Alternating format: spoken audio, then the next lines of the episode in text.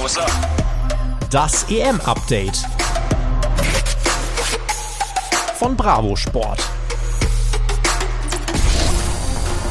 Sonntag, 20. Juni 2021, ein Tag nach dem deutschen 4 zu 2 Sieg gegen Portugal. Für uns heißt es No Days Off. Wir liefern auch am Wochenende, denn Deutschland, so viel kann man sagen, hat auch geliefert. Ihr hört das Bravo Sport EM Update. Mein Name ist Tobi und ja, der Olli, leitender Redakteur der Bravo Sport, ist auch wieder am Start. Und letztes Mal, wenn du dich erinnerst, habe ich in der Abmoderation noch gesagt, mal schauen, mit welcher Gefühlslage wir dann heute einsteigen. An diesem schönen, warmen Sonntagmorgen dürfte diese Gefühlslage ganz gut sein. Ja, guten Morgen erstmal von meiner Seite und absolut 4 zu 2 gewonnen. Wir sind ähm, jetzt endlich mal in der EM richtig angekommen. Der erste Sieg ist da, die ersten eigenen Tore wurden geschossen und ja, vor dem letzten Spieltag äh, sieht es dann für Deutschland doch wieder besser aus. Und es ist schön, dass wir heute Morgen darüber reden können. Das denke ich auch. Und ich würde sagen, wir wollen gar keine Zeit verschwenden und wollen den Leuten direkt mal erklären, was wir davon halten, was da gestern eigentlich passiert ist. Und vor allem am Anfang war meine Gefühlslage nicht ganz so gut. Ich weiß nicht, wie es dir ging. Selbe Ausstellung wie gegen Frankreich. Das hatte für mich so ein bisschen was von so einem bockigen und trotzigen, ich zeig euch schon, wie das geht. Da war ich erstmal ein bisschen skeptisch. Ne? Also wieder Groß Gündogan in der Zentrale, Kimmich wieder rechts hatte man ja gegen Portugal hier und da, äh, hatte man gegen Frankreich ja ein bisschen anzweifeln können, ob das funktioniert. Ja, also es war das Thema nach dem Spiel gegen Frankreich. Yogi packt die Dreierkette weg. Ähm, die Stimmen in Deutschland wurden laut. Ähm, viele haben sich beschwert, haben gesagt, da muss wieder die Viererkette hin. Und als ich dann gestern gehört habe, ähm, es ist exakt dieselbe Aufstellung, habe ich mir auch gedacht, ja, also entweder hat er da wirklich einen, einen konkreten Plan, ist konsequent oder, so wie wir es aus der Vergangenheit ja auch schon ein bisschen kennen, der sture Yogi. Und ähm, er hatte aber da auf sein eigenes Bauchgefühl, auf seine ähm, Vorbereitung vertraut, hat wieder mit der Dreierkette und mit allen äh, betroffenen Typen, die auch gegen Frankreich dabei waren, gespielt. Und wir haben gesehen, in dem Fall war es der richtige Matchplan. So sieht's aus. Und nach fünf Minuten gab's ja direkt dann auch das erste Mal Aufregung. Der Ball im Tor nach einer Aktion von Robin Gosens, aber zählt dann leider nicht. Äh, war eine Abseitsgeschichte im Voraus und eine halbe Handgeschichte irgendwie auch. Aber zumindest war das mal ganz anders als gegen Frankreich ein Start, wo du wirklich gemerkt hast, ah, okay, die sind griffiger, die, die haben auch eine viel bessere Körpersprache an den, äh, an den Tag gelegt. Und deswegen, da war ich eigentlich gut drauf. Und Deutschland fand wirklich gut in dieses Spiel und dann eigener Eckball und du denkst, ja, jetzt kann man doch vielleicht mal was machen. Und auf einmal gibt's die kalte Dusche. Cristiano Ronaldo äh, hat die Ecke quasi von Groß aus dem eigenen 16er rausgeköpft, dann einmal über den Platz gesprintet und bekommt den Ball dann von Diogo Jota quer gelegt und äh, auf einmal steht's 1 zu 0 für Portugal. Und ganz ehrlich, da habe ich gedacht, Leute, das ist, das ist ein Bruch die, die brechen jetzt zusammen. Wie wollen sie das denn jetzt machen? Das ist wie gegen Frankreich. Äh, ich war weiter sehr negativ gestimmt. Vor allem eigentlich, weil der Start ja so gut war, äh, war das natürlich super bitter. Ja, genau. Also ähm, erstmal ein super Auftakt. Ich glaube, nach fünf Minuten schon öfters aufs Tor geschossen und größere Chancen gehabt als in 90 Minuten Ist gegen so. Frankreich. Ähm, da haben sie ein richtiges Feuerwerk abgebrannt. Ein überragendes Tor von Robin Gosens. Es ist so schade, dass dieses Tor nicht gezählt hat. Aber ähm, ja, man hat gesehen, da sind zwar dieselben Jungs auf dem Platz, die aber alle eine andere Einstellung an den Tag legen. Es wurde viel zielstrebiger nach vorne gespielt. Man hat viel öfters und schneller versucht, den Abschluss zu finden. Man hat Druck gemacht. Ähm, man hat da so richtig gemerkt, das ist eine andere Mannschaft, die da auf dem Platz steht. Und ja, dann ähm, machen sie sich die erste Viertelstunde wieder selber kaputt. Ein eigener Standard führt zu einem Gegentor auskontern lassen. Ähm, das darf dir auf dem Niveau einfach nicht passieren. Da haben wir auch schon öfters drüber gesprochen. Ähm, Standards sowohl vorne als auch hinten ähm, sind ein Thema bei großen Turnieren und ja, äh, da muss Deutschland auf jeden Fall noch nachlegen, ähm, was diese Defensivarbeit angeht, dieses Umschaltspiel von Offensive in die Defensive. Mhm. Ähm, da kann es dann nicht sein, dass dann Kai Havertz und ein Robin Gosens äh, vorne beziehungsweise hinten äh, alleine gelassen werden und da ähm, ja darf man sich dann nicht wundern, wenn es dann nach, äh, nach ähm, einer Viertelstunde so eine kalte Dusche gibt. Also das war nicht gut von der deutschen Nationalmannschaft. Und dann, wie gesagt, habe ich gedacht, puh, wie wollen sie das denn jetzt machen? Sie haben sich kurz geschüttelt und ähm, ich habe halt gedacht, sie fallen jetzt einfach wieder ins Frankreich-Muster, mühen sich einen ab Und dann äh, haben sie gesagt, nö, machen wir mal nicht. Und sie haben wirklich weitergemacht und haben dann auch einfach mal die Sachen erzwungen, im wahrsten Sinne des Wortes. Das haben dann die, eben die nächsten, die nächsten beiden Tore gezeigt. Kimmich, der generell in dem Spiel mit sehr starken Seitenwechseln aufgefallen ist, äh, flankt einmal ganz links rüber zu Gosens, der eine perfekte Direktablage in die Mitte legt. Aus der Luft, Volley, kannst du mal so bringen. Und äh, egal, ob jetzt Kai Havertz dran war oder nicht, es wird jetzt als Eigentor gewertet, ähm, hat man das ja einfach erzwungen. Und dann steht es auf einmal doch relativ schnell eins zu eins. In der 35. Minute ist es dann gefallen. Und Deutschland hat, glaube ich, mit diesem Tor, ich glaube, das war essentiell dafür, dass sie das Spiel dann auch noch vor der Halbzeit gedreht haben. Hätten sie das nämlich nicht gemacht und wären mit dem Rückstand in die Halbzeit, ich glaube, dann wäre es ein größerer Kraftakt geworden. Ja, also in dem Fall kann man ja wirklich sagen, Deutschland hat Moral bewiesen, ähm, Viertelstunde überragend gespielt oder was heißt überragend, richtig gut reingekommen, dann ähm, so ein blödes Gegentor kassiert, aber äh, Mund abwischen, weiter geht's nach vorne, das haben sie gemacht. Ähm, sie haben, wie du gerade gesagt hast, die Tore erzwungen, also ja, es waren zwei Eigentore, aber die musst du dir erstmal auch so äh, erspielen, das waren ähm, gut rausgespielte Aktionen ähm, in der Offensive und ja, mit so einem 2 zu 1 dann in die Pause zu gehen, ist natürlich fürs Selbstvertrauen dann nochmal super wichtig, auch für die zweite Halbzeit. Ähm, du hast eben gesagt, ähm, nach dem 0 zu 1 hast du gedacht, jetzt brechen sie auseinander. Ähm, das habe ich nicht gedacht, muss ich ehrlich sein. Ich hatte auch vor dem Spiel ein ganz gutes Gefühl. Und ähm, ja, aber es war gut, dass es dann äh, vor der Halbzeit doch noch zum 2-1 gekommen ist, weil ja, wenn du wirklich mit diesem 0 zu 1 in die Pause gehst, weiter anläufst, aber diese Tore nicht machst, dann wird es irgendwann eine, eine Geduldsprobe. Und ähm, ja, da sind sie dann so drumherum gekommen, in dem Sinne, dass sie frühzeitig das Spiel schon wieder gedreht haben.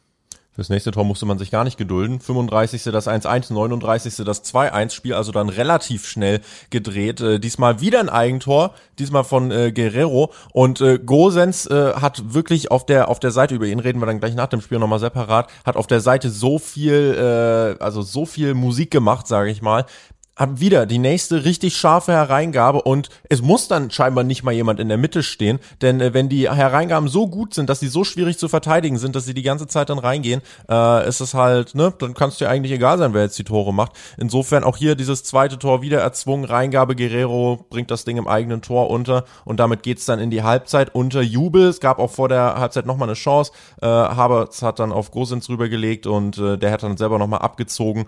Ähm, aber war insgesamt einfach eine zufriedenstellende erste Halbzeit, in der man Moral bewiesen hat, wie du schon gesagt hast, und in der man eben wirklich klar gemacht hat, wie schnell man dann eben doch auch wieder zur Stelle sein kann und dass man auch in der Lage ist, einen Gegner zu bestrafen und dass man sich auch nicht davon abschrecken lässt, dass da irgendwie Cristiano Ronaldo auf dem Platz steht, sondern dass man eben das Ding hier gedreht hat und äh, insofern muss man da auch sagen, Yogis Plan ist ja auch aufgegangen, trotz eines Rückstandes und äh, da hat sein System gepasst und ich glaube, da hat dann eben auch vor allem die Einstellung der Spieler gepasst. Ja, es war eine Mischung aus beidem. Also wirklich, die Einstellung war deutlich besser. Man hat viel mehr Feuer auf dem Platz gesehen. Äh, aber in dem Fall war auch wirklich die Formation äh, entscheidend, denn Deutschland ist ähm, sehr gut über die Flügel gekommen, hat das jetzt auch richtig ausgespielt gegen Frankreich, konnte man da noch nicht so viel von sehen. Ähm, aber wie du auch eben schon angesprochen hast, diese Querpässe von Kimmich, ähm, die sind natürlich für eine Abwehr ganz, ganz schwer zu verteidigen. Du verlagerst das äh, Spiel auf die andere Seite. Die Abwehr orientiert sich erstmal auf die andere Seite und dann kommt der Ball aber schon wieder in die andere Richtung von äh, Gosens rübergespielt. Also da haben sie die Abwehr schnell überrumpelt mit ähm, zwei, drei Pässen. Und in dem Fall hat das System halt sehr gut äh, geklappt, auch weil Portugal eine Mannschaft ist, die lieber den Ball hat, die auch ein bisschen mehr Ballaktion hat als Frankreich und die eben selber auch in der Offensive ein bisschen was probieren wollen, da nicht nur auf Konter ausgelegt sind. Und diese Räume, die Portugal da angeboten hat, die hast du von der ersten Minute gesehen. Nach fünf Minuten, wie gesagt, schon viele Chancen gehabt und das hat sich dann durchs Spiel auch durchgezogen und somit war dann entgegen aller Kritik ähm, aus den Fanreihen dann doch das System richtig gewählt von Yogi. 51. Minute nach der Halbzeit. Müller Doppelpass mit Kimmich, raus auf Gosens, der natürlich wieder in die Mitte und diesmal Havertz und diesmal kein Eigentor, sondern Havertz äh, hat es dann diesmal selber gemacht. 3-1, 51. Und äh, damit glaube ich auch alle erstmal noch ein bisschen entspannter gewesen, denn wenn Portugal da zum Beispiel schnell das 2-1 macht äh, oder äh, das 2-2 macht oder es lange 2-1 steht, dann ist das nochmal eine, eine gefährlichere Nummer. Und Deutschland hat dann äh, gesagt, komm, wir machen es doch direkt noch eine Schiene klarer. Und äh, wer, wer macht natürlich in der 60. das 4-1? Robin Gosens, na klar, weil der Mann einfach sich gestern gedacht hat, ich reiß einfach mal eines meiner äh, besten Spiele der Karriere äh, ab. Also und wurde dann kurz darauf leider auch schon ausgewechselt. Aber also das äh, müssen wir nochmal klarstellen, was der Mann da gestern abgerissen hat, auch das, das 4-1, ähm, Flanke Kimmich, Gosens springt und fliegt und trifft eine Art One-Man U21 für Yogi, habe ich mir aufgeschrieben. Also der Typ verkörpert so viel Einsatz. Ich habe es in der äh, letzten Ausgabe schon gesagt, dass er sich hier in diesem Maß belohnt hat, ist also freut mich einfach für den Jungen und das hat echt eine Freude auch mir bereitet, ihm hier zuzusehen und äh, er hat wirklich hier abgeliefert und das 4-1 war dann ja wirklich auch ein komfortabler Vorsprung. Ja, also erstmal noch das 3 zu 1, da mal kurz drauf eingehen. Das war ein überragender Angriff, der beste Angriff, den Deutschland bisher bei diesem Turnier gespielt hat. Ja. Ähm, also die Vorbereitung, es war, es war alles klasse. Der Doppelpass von Müller mit Kimmich, dann raus auf Gosens, der mit dem Auge zu Harvards. Das war der äh, schönste Angriff, den Deutschland bislang gespielt hat. Und ja, über Gosens ähm, müssen wir natürlich reden, obwohl wir es eigentlich nicht müssen, weil er hat gestern ähm, alle Antworten geliefert. Mhm. Schon im Spiel gegen Frankreich haben wir ihn hervorgehoben als ähm, den besten Mann geadelt. Da ging es noch darauf zurück, dass man bei ihm am meisten noch das Feuer gesehen hat und er am meisten Aktionen hatte. Ja, und gestern hat er sich dann einfach damit belohnt. Also mit Abstand der beste Mann auf dem Platz in einem insgesamt sehr guten Kader von Deutschland. Also da kann ich jetzt gar keinen irgendwo kritisieren. Das war insgesamt eine richtig gute Leistung. Aber was Gosens gestern abgespult hat, er hat dann hinterher auch noch gesagt, ähm, lieber gute 60 Minuten als äh, schwächere 90 ähm, in Bezug auf seine Aussage. Er hatte da ja Leistenprobleme. Aber das war, ja, so ein Spiel musst du erstmal abliefern und äh, da wird er auf jeden Fall jetzt auch noch mehr in den Fokus rücken. Also ich kann mir vorstellen, dass da jetzt bald die Clubs Schlange stehen werden bei Robin Gosens. Könnte man ja eine Bravo Sportgeschichte zu schreiben, Mensch haben wir doch noch was in der man. nächsten Woche zu tun. Äh, es hieß dann trotzdem im Spiel noch wachsam bleiben, 4-2, äh, Joko Jota, ähm, stark von Ronaldo vorbereitet, muss man sagen. Das war, glaube ich, wichtig, auch dieser Gegentreffer, um nochmal kurz geerdet zu werden. Äh, danach wurde es nämlich doch nochmal ein bisschen enger. Es gab dann auch von Renato Sanchez ein absolutes Wuchtgerät, was der an den Pfosten gedroschen hat, ähm, wo, wo alle geguckt haben und gedacht haben, oho, also wenn der reingegangen wäre und auf einmal steht es 4-3 und es sind noch 10 Minuten zu spielen, dann wäre das nochmal eine zittrige Angelegenheit geworden. Ähm, aber Deutschland schafft es, das ganz souverän insgesamt dann schon runterzuspielen, würde ich sagen. 4 zu 2 Sieg und damit jetzt Platz 2 und äh, die Chancen aufs Weiterkommen, wenn man jetzt gegen Ungarn äh, nicht verliert, stehen eigentlich äh, ganz gut und gerade nach dem Frankreich-Spiel muss man, denke ich, einfach am Ende sagen, gut reagiert, wirklich gezeigt, was auch in der Mannschaft steckt mit starken Spielzügen ich will auch nicht unter den Tisch fallen lassen, dass jetzt die Defensive von Portugal nicht ganz fehlerfrei war. Also das muss man auch, denke ich, fairerweise dazu sagen, dass es da schon die Möglichkeiten gab, weil Gosens so, so absolut äh, gerechtfertigt ist es, ihn abzufeiern. Also, dass nicht irgendwann mal jemand auf den Gedanken kommt, ihn dann zu doppeln auf der linken Seite, verstehe ich halt nicht so wirklich. Aber gut, kann uns ja recht sein. Und insofern verdienter 4 zu 2 Sieg, vier Tore. Das ist, glaube ich, gut, auch für den Kopf. Und jetzt gegen Ungarn bin ich eigentlich ganz positiv gestimmt. Ja, also ähm, das haben sie dann am Ende gut runtergespielt. Ähm, noch eine Sache so mit den Auswechslungen hat man dann, da kam nämlich dann diese Phase, wo Portugal natürlich auch noch mal ein bisschen was versucht hat. Aber so zum Beispiel mit der Ra Herausnahme von Robin Gosens in der 60. und dann die weiteren Wechsel, ähm, Can, äh, Gündogan runter. Also da hat man dann schon gemerkt, ähm, da lässt Deutschland jetzt auch noch ein bisschen ähm, ein bisschen Ruhe einkehren, jetzt nicht mehr kompletten Vollgas Fußball und ja, dieses 2 zu 4 ähm, kann man als Wachruf sehen. Ähm, natürlich wäre es schöner gewesen, wenn sie das dann einfach mit 4-1 runtergespielt hätten, aber am Ende sind die drei Punkte da. Und das gibt Selbstvertrauen gegen Ungarn, was man aber auch braucht. Also da muss man jetzt wirklich aufpassen, denn Ungarn hat zweimal gezeigt, was sie drauf haben. Das waren Top-Leistungen sowohl gegen Portugal als auch jetzt das Unentschieden gegen Frankreich, einen großen geärgert. Und ja, da muss Deutschland hellwach sein. Ich glaube, es wird wieder ein anderes Spiel, weil Ungarn sehr tief und defensiv verteidigen wird, aber trotzdem auch nach vorne spielt. Also es hat mir ganz gut gefallen, was sie bislang gemacht haben. Da muss Deutschland wieder vorne Kreativität zeigen. Es wird nicht mehr so viele Räume geben wie gegen Portugal. Und da bin ich dann ähm, gespannt, ob da Yogi wieder an dieser Dreierkette festhalten wird und mit derselben Einstellung da reingeht oder ob er sich gegen Ungarn, gegen die Kleinen dann doch ein bisschen was anderes einfallen lassen wird. Wie wichtig dieser Sieg war und wie wichtig es wird, gegen Ungarn zu bestehen, das äh, hat auch der Mann des Spiels dann im Interview danach gesagt. Äh, und äh, ich fand das so cool, dass ich gesagt habe, komm, da hören wir doch nochmal rein. Robin Gosens nach dem äh, 4 zu 2 Erfolg gegen Portugal. Ich glaube, ihr habt alle gesehen, ähm, oder zumindest alle Kamerateams, die da waren, dass Jogi Löw uns gestern beim, äh, beim Abschlusstraining schon eingeheizt hat. Dass er gesagt hat, wir müssen jetzt hier in den Wettkampfmodus schalten, weil äh, eigentlich heute ein Alles- oder Nichts-Spiel ist. Äh, jedem war klar, was eigentlich auf dem, ähm, auf dem Spiel steht, äh, dass ordentlich Druck auf dem Kessel ist. Und ich glaube, das haben wir heute mit Bravour gelöst. Ich glaube, wir haben alle an einem Sprang gezogen, haben äh, alles reingehauen, äh, sowohl defensiv als offensiv, haben uns belohnt für, für unseren Spirit heute. Und äh, da bin ich einfach ultra happy. Wir haben im Camp schon über diese verrückte Geschichten, die Sie gerade da in den letzten anderthalb Jahren geschrieben haben. Heute das nächste Kapitel, nächste verrückte Geschichte für Sie? Ja, definitiv. Also ähm, kannst mich gerne mal zwicken. Ich glaube, selbst dann glaube ich es nicht. Komm nicht dran. Nein, ist, äh, ist geil. Ähm, ein Tor zu schießen äh, für die Nationalmannschaft ist immer besonders. Äh, dann noch bei so einem großen Turnier, bei so einem Spiel, das äh, für den weiteren Verlauf des Turniers so wichtig ist da, ja, da geht mir wiederum einer ab. Da bin ich, da bin ich ultra happy äh, und ähm, werde das heute sicherlich genießen, vielleicht auch noch morgen und dann, dann geht die Fahrt wieder ab Richtung, Richtung Ungarn, weil da müssen wir auch nochmal drei Punkte holen, um, holen, um weiterzukommen. Bei dem Interview, Olli, geht mir auch einer ab. Was ein cooler Typ, oder? Überragend, absolut überragend. Ähm, erinnert mich wirklich an so einen Podolski, ähm, der auch einfach freie Schnauze sagt, was er denkt. So Typen lieb ich und ähm, auch da, also der Torjubel, du hast gesehen, äh, wie wie der sich gefreut hat, was der für eine Ausstrahlung da hat. Und da mal so ein Vergleich: Harvard schiebt eins um drei zu eins. Ja, es war nicht das spektakulärste Tor, aber es war ein extrem wichtiges Tor.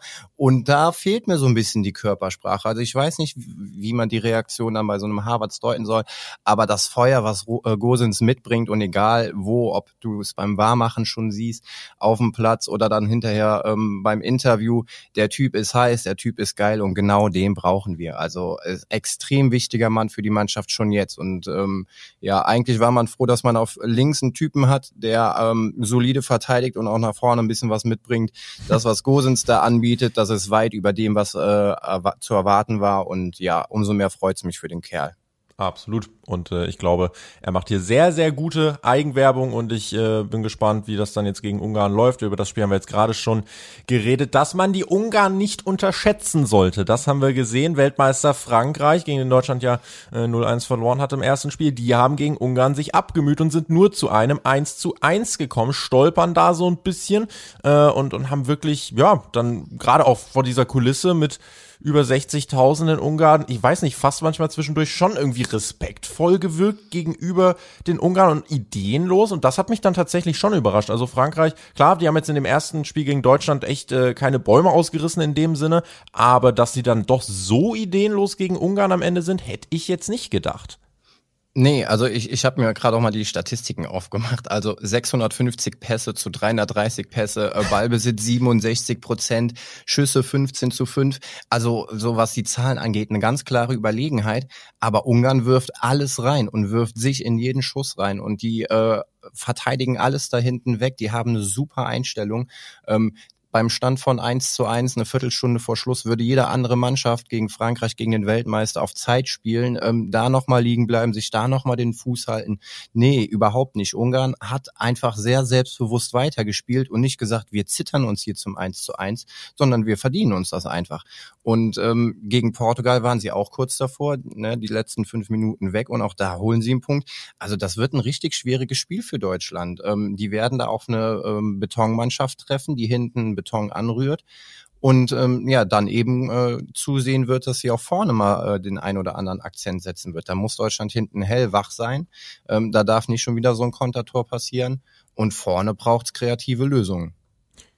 Auch ein anderer Favorit ist gestolpert. England, das war ja das heiß erwartete Spiel gegen Schottland und das gerade dann so ein Ding 0-0 ausgeht, also, weiß nicht, England ganz viel Krampf, bei, äh, bei Schottland natürlich viel Kampf in dem Fall. Und äh, die Schotten haben ja danach auch echt gefeiert, als wären sie Weltmeister geworden. Das war auch für mich eine Überraschung. Ich als, äh, ja, ich bin ja mit England all in gegangen, ganz am Anfang hier. Deswegen äh, beutelt mich das natürlich so ein bisschen. Ähm, aber England und Frankreich, wo ja eigentlich äh, man sagen kann, dass das die Top-Favoriten von den meisten sind. Äh, beide hier mal mit einem ähnlichen Muster. Beide mit einem 0 zu 0. Beide mühen sich ab gegen vermeintlich äh, schwächere Mannschaften. Äh, was, was glaubst du, was sagt das über die Teams aus? Ist das einfach noch so ein ins Turnier finden oder sind sie vielleicht doch nicht so stark, wie man denkt? Oder was glaubst du, steckt dahinter? Naja, also der Kader bringt alles mit. Die haben genug Superstars da. Ähm, ich glaube, bei so einem Turnier ist es halt tatsächlich nicht so einfach, da in jedem Spiel abzuliefern. Ähm, die einzige Mannschaft ähm, oder die einzigen beiden Mannschaften, die das bisher so richtig gemacht haben, sind für mich Italien und Belgien, mhm. die zweimal nichts haben anbrennen lassen, total super defensiv verteidigt und nach vorne eben auch die Tore gemacht. Die sind bislang am souveränsten und ja, so 0 zu 0 0 kann halt immer mal drin sein. Und das ist eben das, wenn, wenn ein haushoher Favorit gegen einen vermeintlichen Underdog spielt. Ähm, der Underdog, der schmeißt sich halt überall rein, der verteidigt alles weg, der, der fightet bis zum geht nicht mehr und kompensiert das, was vielleicht an Qualität im Kader fehlt, mit einem gemein, äh, gemeinschaftlichen Auftreten. Und ja, das ist jetzt äh, natürlich für England nicht optimal, aber sie haben alles in der eigenen Hand. Mit einem Sieg am letzten Spieltag sind sie durch. Und ähm, ja, also das ist bei jedem großen Team, also es ist selten, dass, dass eine Mannschaft komplett durchspaziert, ähm, ohne Fehl und Tadel. Und ja, deswegen wollen wir das den Engländern mal nachsehen. Aber sie müssen natürlich jetzt im letzten Spiel gegen Tschechien nochmal liefern, denn die mhm. haben bislang ähm, überzeugt. So eine, eine kleine Überraschung, will ich es mal nennen. Ähm, ja, auch da ist noch Druck auf dem Kessel.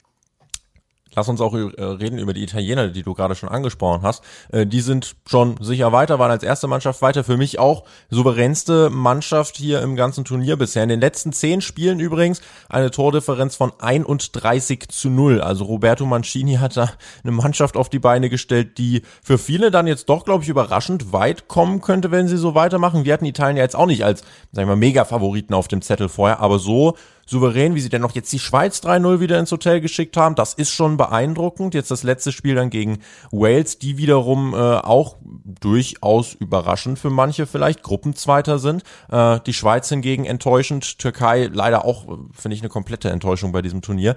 Ähm, sodass du jetzt äh, dann eigentlich äh, mit Wales und Italien wohl ziemlich sicher die beiden hast, die dann jetzt weiterkommen werden in Gruppe A.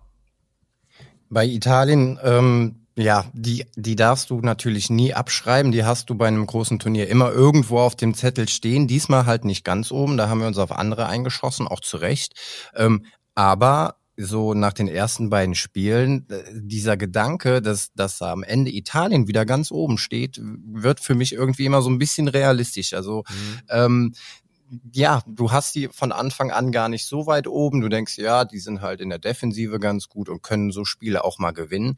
Ähm, am Ende können die sich bis ins Finale, ich will nicht sagen durchwurschteln, das wäre total negativ, aber ähm, ja, Italien für mich mittlerweile so auf dem Weg zum Geheimfavoriten, beziehungsweise hier mal, mal klammheimlich an den Top-Favoriten vorbei ähm, mit der winkenden Hand Richtung Finale.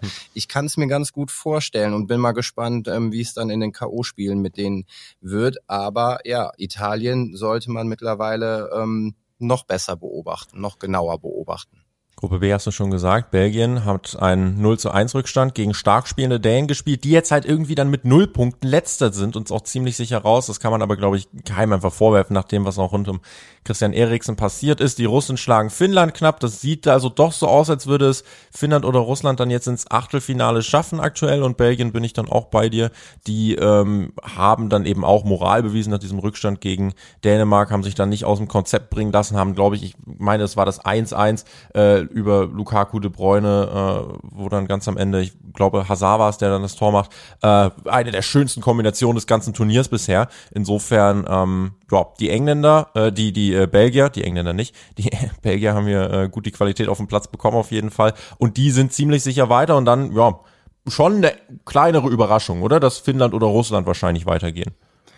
Naja, also ähm, Dänemark spielt gegen Russland. Ähm, ich weiß nicht, vielleicht kriegen die nochmal einen zusätzlichen Push und hauen dann nochmal so richtig einen raus. Dann hätten sie auch drei Punkte. Russland stand auch noch bei drei Punkten und dann muss äh, drauf ja spekuliert werden, dass Belgien gegen Finnland gewinnt. Ähm, dann weiß ich nämlich gar nicht. Also je nachdem, was Dänemark dann nochmal gegen Russland aufzubieten hat, ist ja eventuell doch noch das Ticket für die K.O.-Phase drin. Und bei Belgien, ähm, da konntest du natürlich wieder äh, sehen, wie wichtig Kevin de Bruyne ist. Ähm, der kriegt dann Trümmerbruch im Champions League Finale ab, ähm, EM fraglich, dann wird er eingewechselt und haut da so einen raus. Also ähm, überragend. Der Typ ist einfach Weltklasse und der absolut wichtigste Mann bei den Roten Teufeln. Ähm, ja, wenn der fit bleibt und wenn der seine Leistung abruft, dann bleibt Belgien weiterhin auf Kurs. Und ja, Dänemark, ein bisschen schade, dass sie da jetzt auf Platz 4 sind, aber wie gesagt, ähm, ein Spiel haben sie noch. Jetzt müssen sie hoffen, dass Finnland gegen Belgien verliert und das eine Spiel gegen Russland eventuell da noch einen raushaut. Ähm, dann geht da ja wieder was. Ja, De Bruyne hat ja auch mal bei Bremen gespielt, ne? Insofern logisch, dass er so gut ist. könnte meinen, du bist Bremen-Fan. Man könnte meinen, das ist ein heißes Gerücht, dem du da auf die Schliche gekommen bist. Wir haben äh, ansonsten die Niederlande auch recht souverän, über die kann man auch reden, mit dem 2-0-Sieg gegen Österreich. Weiterkommen steht bei denen auch fest. Denzel Dumfries, einer der Entdeckungen des Turniers bisher, sind äh, echt die Außenverteidiger, die in diesem Turnier aufmischen. Äh, die Ukraine hat mit dem 2-1 gegen Nordmazedonien auch zumindest mal eine gute Ausgangslage geschaffen, um weiterzukommen. Ähm, holt Österreich jetzt gegen die Ukraine einen Punkt, sollte es mit dem dritten Platz fürs Weiterkommen dann auch noch reichen. Nordmazedonien hat teilgenommen, äh, aber haben ihr Bestes gegeben. Aber hier, ja, muss man sagen, da schaut man jetzt am ehesten noch drauf, was kann Österreich jetzt noch reißen. Äh, die Niederlande in dieser Gruppe haben bisher konstant gespielt. Das ist ja bei denen immer so ein bisschen das Problem gewesen, auch in den Vormonaten und Vorjahren, dass es da immer zu viele Schwankungen gab. Aber denen kann man hier bisher keinen Vorwurf machen. Nee, überhaupt nicht. Also das ist, äh, Gruppe C ist für mich die äh, Gruppe von allen, die am erwartbarsten war, beziehungsweise so haben wir es auch eigentlich vorhergesagt. Mhm. Ähm, da steht Niederlande oben, dass Österreich und die Ukraine um den zweiten und dritten Platz kämpfen werden. Das war eigentlich auch so äh, von vornherein zu erwarten. Und Nordmazedonien, ja, wie gesagt, die sind froh, dass sie mal dabei waren, äh, werden aber keine Chance mehr aufs Weiterkommen haben.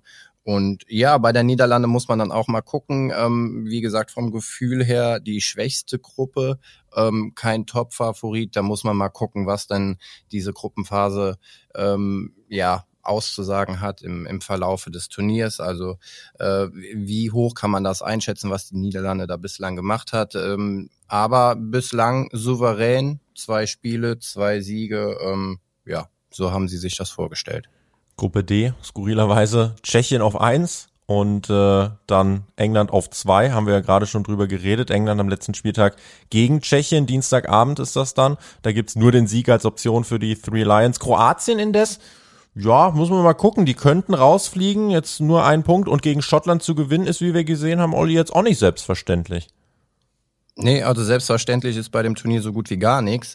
Aber ähm, ja, wer weiterkommen will, der muss dann in solchen Spielen nochmal alles reinhauen. Es ist das letzte Gruppenspiel und Kroatien als Vize-Weltmeister hat sich sicherlich nicht vorgenommen, in der Gruppenphase rauszufliegen. Im Gegenteil, für die ist es eigentlich das Turnier, wo sie zeigen können, gehören wir zum ähm, mittlerweile ja Favoritenkreis oder sind wir in einer Liga angekommen, wo wir auch mit den großen Nationen mithalten können oder war die WM dann doch irgendwie nur so, ein, so eine kleine Ausnahme? Also eigentlich gilt es für die gerade zu zeigen, wo stehen wir ähm, im Vergleich mit den anderen Nationen und wenn sie dann da rausfliegen, ja, dann wäre das dann schon eine Enttäuschung für die Kroaten. Ja, allerdings. Und in Gruppe E Schweden auf eins mit vier Punkten und Slowakei auf zwei mit drei Punkten. Also dort einmal äh, alles ausgehebelt. Spanien, Polen haben sich gestern dann die Punkte geteilt. Das war natürlich dann schön für die ersten beiden. Also ja, wenn jetzt beide am letzten Spieltag nochmal gewinnen, dann äh, wird das zumindest punktetechnisch mal ganz interessant, weil dann können wir deine EM-Regeln auch aus dem letzten Heft nochmal rausholen und dann nochmal genau gucken, wie ist das jetzt mit erst Tordifferenz und dies, das. Denn wenn jetzt äh, Spanien und Polen dann noch gewinnen, hast du Polen mit vier, Spanien mit fünf, Schweden mit vier, Slowakei mit drei. Also dann äh, muss man trotzdem noch mal gucken, wer sich da jetzt wie durchsetzen kann. Da kann es jetzt noch eng werden, aber bisher muss man auf jeden Fall sagen, Spanien und Polen, äh, das, das ist noch nicht das einzig Wahre, was man gedacht hat. Nee, überhaupt nicht. Also auch hier das äh, Gegenteil zur Niederlande-Gruppe. Ähm, so hätte es wohl ähm, kaum einer erwartet nach den ersten beiden Spielen. Jetzt stell dir mal noch vor, da wäre noch ein Ibra bei Schweden dabei.